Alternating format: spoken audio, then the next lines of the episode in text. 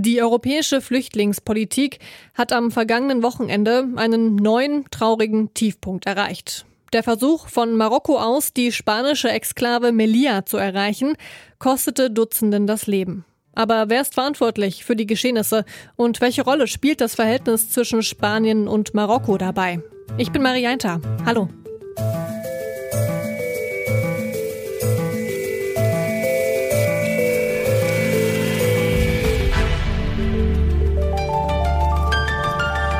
Zurück zum Thema.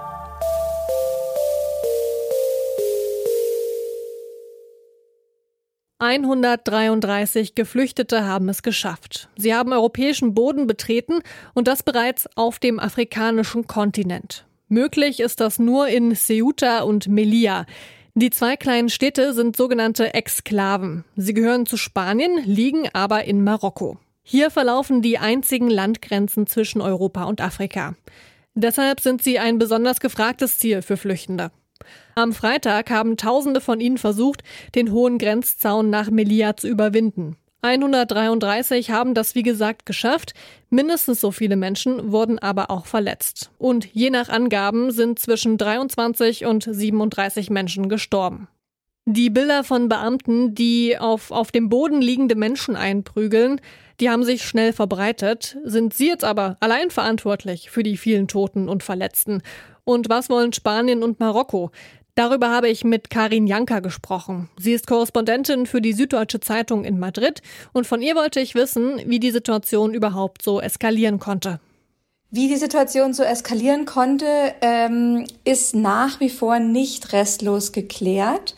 Ähm, es gibt ja zahlreiche Videoaufnahmen von der Grenze, die ähm, chaotische Szenen zeigen, auch Polizeigewalt und auch Szenen, die darauf hindeuten, dass ähm, dass es sich um unterlassene Hilfeleistung von äh, Grenzbeamten handeln könnte. Aber wie tatsächlich diese Menschen ums Leben gekommen sind, ob, wie es heißt, es zu einer Panikreaktion ähm, äh, am Zaun kam, ob äh, Menschen gestorben sind, weil ihnen äh, nicht geholfen wurde, weil sie schwer verletzt liegen gelassen wurden, ob es ganz andere Vorkommnisse noch gab, von denen wir nichts wissen, das ist noch nicht geklärt. Die spanische Staatsanwaltschaft hat jetzt äh, eine Ermittlung äh, eingeleitet oder angekündigt und äh, wir hoffen alle, dass da mehr dann bei rauskommen wird. Auch wenn spanische Behörden jetzt gegen marokkanische Sicherheitskräfte ermitteln, arbeiten die Länder eigentlich sonst eng zusammen. Also Marokko ist einer nicht nur der wichtigsten Verbündeten Spaniens, sondern der EU äh, in, in Sachen Migration. Marokko hält de facto Menschen zurück, äh, die ähm, einen Antrag auf Asyl stellen möchten, die in die EU äh, migrieren möchten. Ähm, es ist tatsächlich so, das prangern Menschenrechtsorganisationen auch immer wieder an, dass es ähm, für die allermeisten gar keinen Weg gibt, äh, auf legalem Wege Asyl zu beantragen. Sie müssen über diesen Zaun kommen. Erst wenn sie auf spanischem Boden in Melilla oder Ceuta sind, äh, können sie einen Antrag auf Asyl stellen und erst dann wird ihr Anliegen geprüft. Und ähm, da wird tatsächlich ähm, sozusagen Grenzschutz ausgelagert an, äh, an marokkanische Beamte. Im Gegenzug erhält Marokko immer wieder Unterstützung von Spanien. Nicht nur finanziell zur Grenzsicherung, sondern auch in einem nordafrikanischen Konflikt um die Westsahara, die an Marokko grenzt.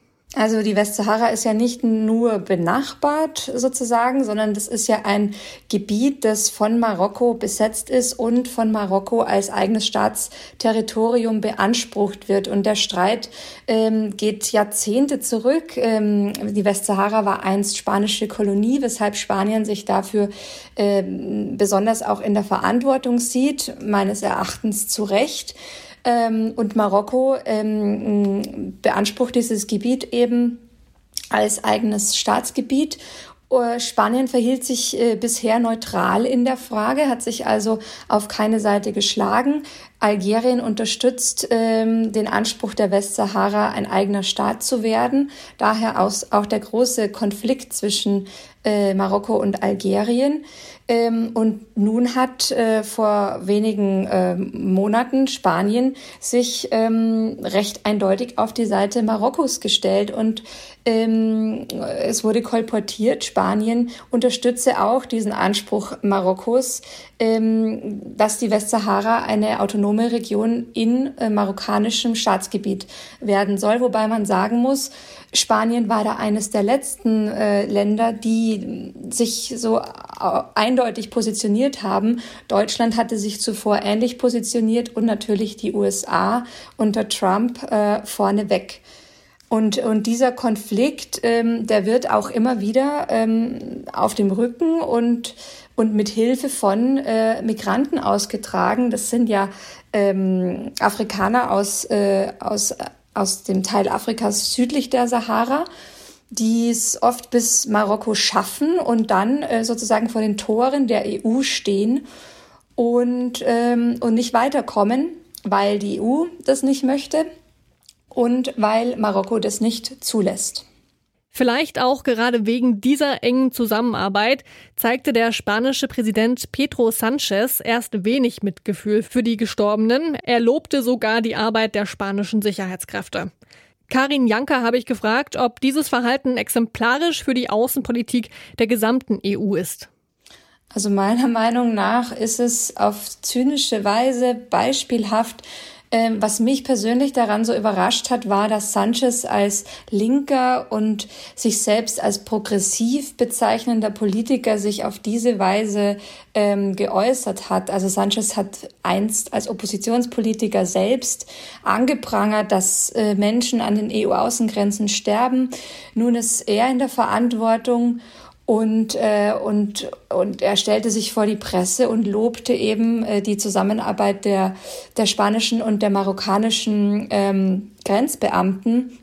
Für mich war das äh, also unsäglich, wenn ich da meine Meinung sagen darf. Und äh, er hat sich inzwischen dafür versucht zu rechtfertigen, indem er gesagt hat, er habe die Bilder zu dem Zeitpunkt nicht gesehen. Aber man muss, man muss sagen, die Äußerung ist vom Samstag, die Bilder sind vom Freitag. Ähm, ich, ich glaube, ähm, da, äh, da hat er sich einfach, äh, ich weiß nicht, wie er sich dazu hinreißen konnte, sich so gefühlskalt zu äußern. Mir ist das ein Rätsel. Und zum Schluss wollte ich noch wissen, was sich ändern müsste, damit solche Situationen erst gar nicht wieder entstehen.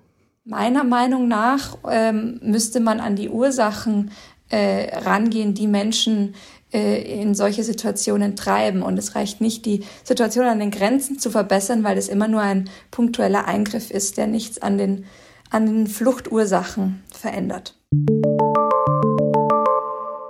Wer die konkrete Verantwortung für die vielen Toten am vergangenen Wochenende trägt, das wird im Moment ermittelt. Dass es soweit kommen konnte, ist aber vor allem das Ergebnis europäischer Flüchtlingspolitik. Denn nicht erst seit gestern werden Flüchtende in Nordafrika abgefangen und ihnen der Zutritt nach Europa verwehrt. Gleichzeitig profitieren sowohl Spanien als auch Marokko vom ausgelagerten Grenzschutz. Die Länder sind abhängig voneinander und können daher auf gegenseitige Unterstützung zählen. Und damit verabschieden wir uns für heute. Die redaktionelle Arbeit zu dieser Folge kam von Josua Gerner und Toni Mese und Chef vom Dienst war Anton Burmeister. Mein Name ist Marianta und ich sage Tschüss, bis bald. Zurück zum Thema vom Podcast Radio Detektor FM.